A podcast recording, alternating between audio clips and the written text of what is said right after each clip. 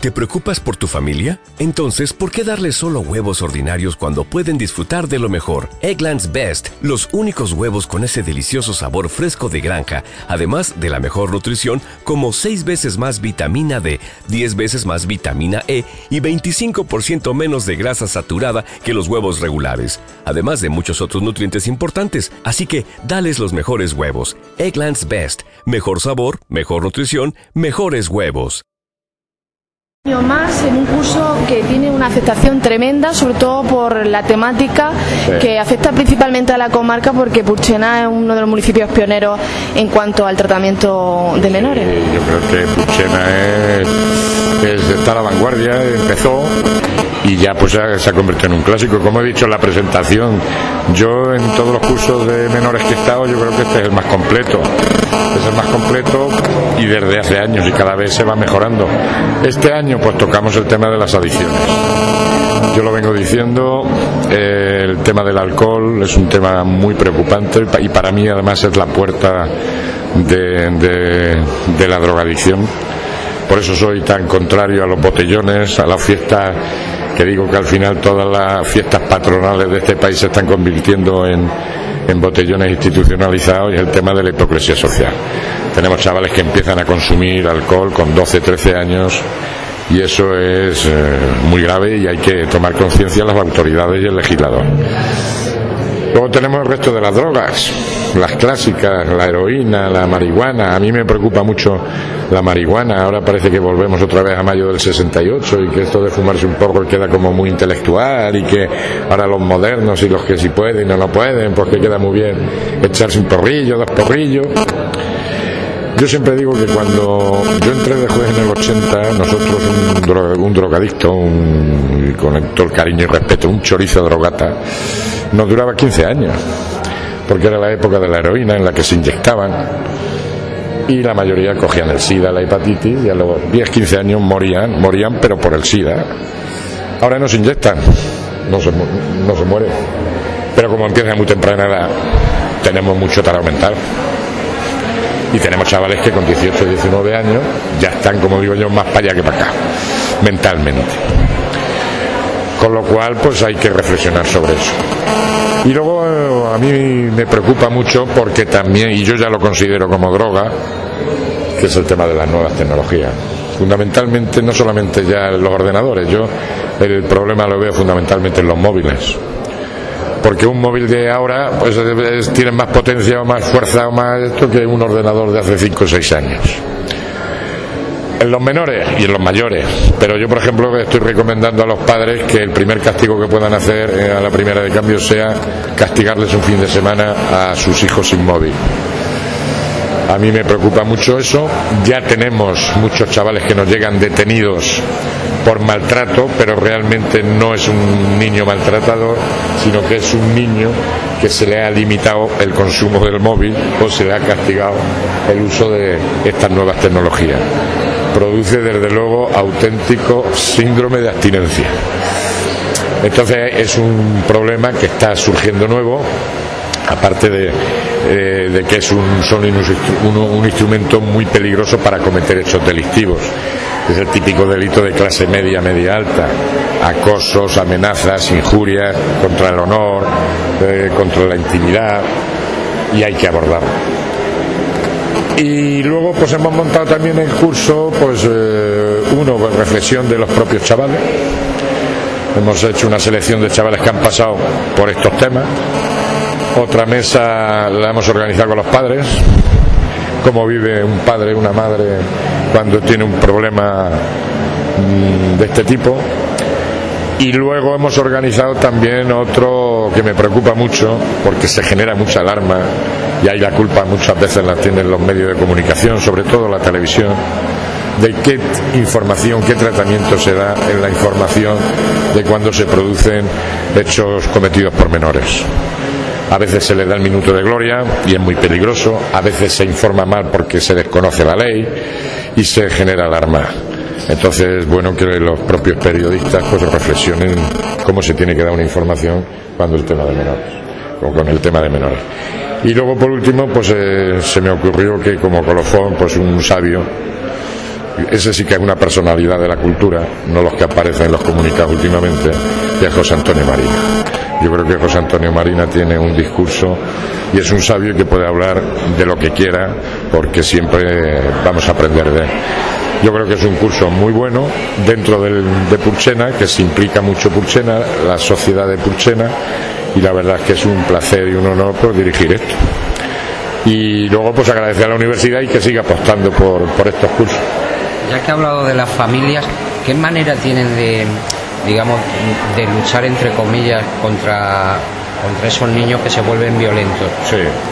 Yo, mira, hay una cosa que yo he criticado, que fue la supresión del derecho de corrección que teníamos los padres, del derecho a corregir razonable, eh, educar o corregir razonable y moderadamente a nuestros hijos. Eso se quitó en el 2007, lo quitó Zapatero. Yo creo que a los padres se les ha quitado el derecho sancionador y toda autoridad tiene que tener derecho sancionador. Yo siempre digo que eh, ahora que estamos en época de impuestos, a mí me gustaría decirle a Montoro, oye, mira que no me viene bien esto de pagar impuestos, vamos a discutirlo porque no me viene bien. O como dice la nueva alcaldesa de Barcelona, las normas injustas pues no las vamos a cumplir. Pues porque voy a saltar yo el semáforo, me voy a parar el semáforo en rojo, si a mí me gusta pararme cuando esté en verde, vamos a discutirlo. Si me para la policía, pues vamos a discutirlo.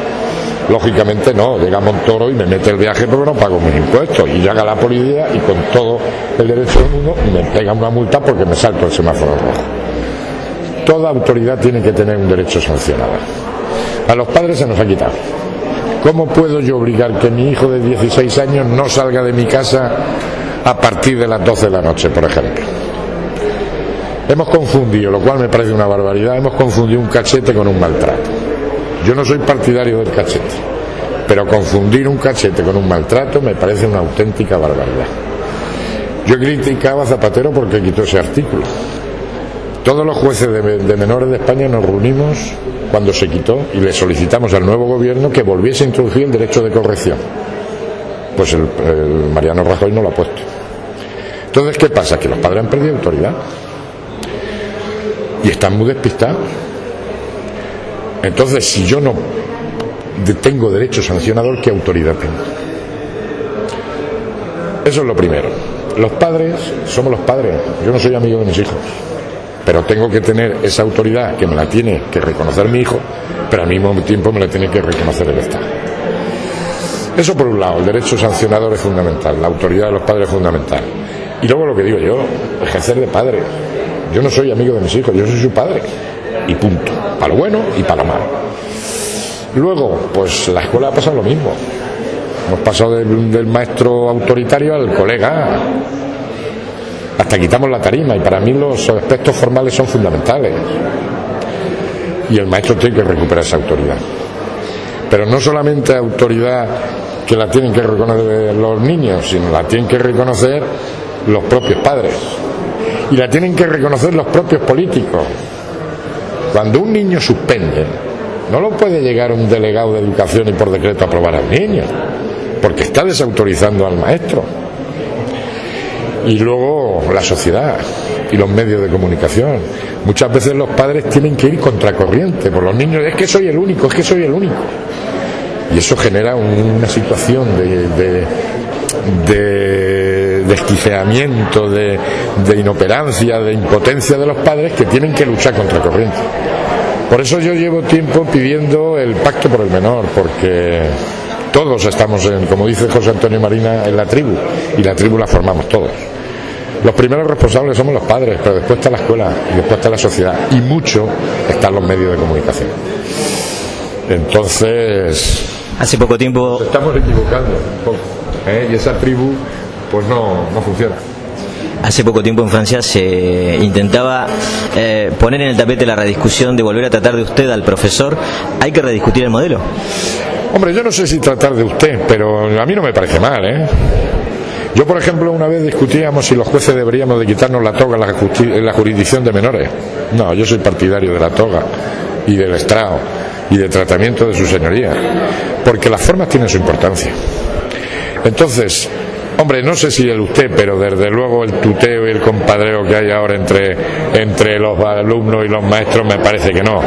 Yo en principio recuperaría la, tarima, ¿eh? y el usted no, vendría mal, ¿eh? El usted de la toga de los profesores. Sí, sí, sí, sí. Yo soy más partidario de eso al compadreo y el, el colegueo que hay actualmente. ¿eh? se puede tratar con mucho cariño, con mucho respeto y sobre todo con confianza, pero las formas son fundamentales. Yo siempre digo, se está perdiendo el respeto y a mí me lo tienen, gracias a Dios, a que tengo la Guardia Civil al lado. si no tuviese la poli al lado, entonces las formas son fundamentales. Y eso, esos elementos formales. ¿Eso tiene que ver con los valores? Sí, yo creo que todo tiene que ver con los valores. El esfuerzo, el trabajo, la educación, las formas, eso. Estamos en una crisis, estamos en una crisis de valores. Hasta la crisis económica es de valores. ¿eh? Si tú eres partidario del esfuerzo, del trabajo, de ser honrado, pues no pasaría lo que está pasando. Entonces, yo creo que mucha crisis económica viene de la crisis de valores. Volviendo a las nuevas ediciones por mi parte, para terminar, eh, ¿hay algunos datos sobre, mm, digamos, cuantificables de, la adicción que tienen los niños a los móviles? ¿Hay algún estudio hecho? No, nosotros, vamos, que yo sepa, no tenemos estudio. Yo lo veo en, mi juzgado, yo te puedo decir en mi juzgado pero a nosotros ya nos está llegando. Mira, eso sí está con el con datos, el 20-25% de los juicios que nosotros celebramos es delito de maltrato de hijos a los padres. Eso está claro. Delito de clase media, media alta. Bueno, pues ya empezamos a, tener, podemos decir que a lo mejor un 5% puede ser como consecuencia de limitar el uso de el internet, de los móviles y demás. Pero no hay datos científicos por ahora que yo sepa. ¿eh? Pero yo te podría decir que en mi juzgado un 5% de los casos de maltrato a los padres viene como consecuencia de la imitación del internet, de tal, de cual. ¿Eh? Y por mi parte, para terminar, eh, ¿cuál es el nivel, a nivel general, de, formación de los monitores, de los profesionales, en el trato con los menores en el país, o concretamente, si queramos hablar, de la comunidad autónoma andaluza, y qué pasos se deben dar en este sentido? Hombre, yo creo, mira, aquí lo que pasa es que el PSOE luchó contra su propia filosofía. Te hablo desde el, desde el inicio. Eh, mm, iba en contra de su idiosincrasia que la gestión de todo de la problemática de menores la lleva a empresas privadas.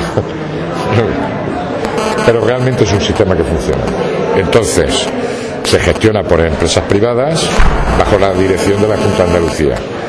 Yo creo que estas empresas que están gestionando se preocupan de formar bien a los profesionales. Tenemos muy buenos profesionales con la ventaja de que no entramos en la burocracia de la administración se establecen unos mínimos por parte de la Junta de Andalucía, pero yo diría, y no, no, me, no me equivocaría mucho, que en ese sentido la Junta de Andalucía ha hecho un gran esfuerzo y que yo creo que es la mejor justicia de menores que hay en España, ¿eh? en cuanto a recursos, no solamente de medidas privativas de libertad, sino en medidas alternativas y demás.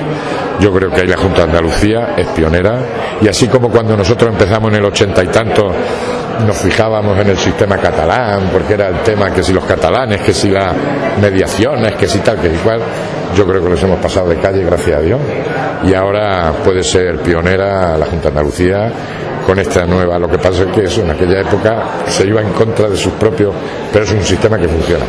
Yo, ahora, yo me estoy refiriendo al tema de reforma, ¿eh? menores infractores con resolución judicial. El tema de protección es otro tema que, no, que yo no llevo, pero en materia de menores la Junta yo creo que somos la mejor justicia de menores de España y yo me atrevería a decir que con diferencia. Y dentro de la justicia de menores de Andalucía, esta zona ha sido pionera y es fundamental mm, en medidas alternativas y en medidas privativas de libertad.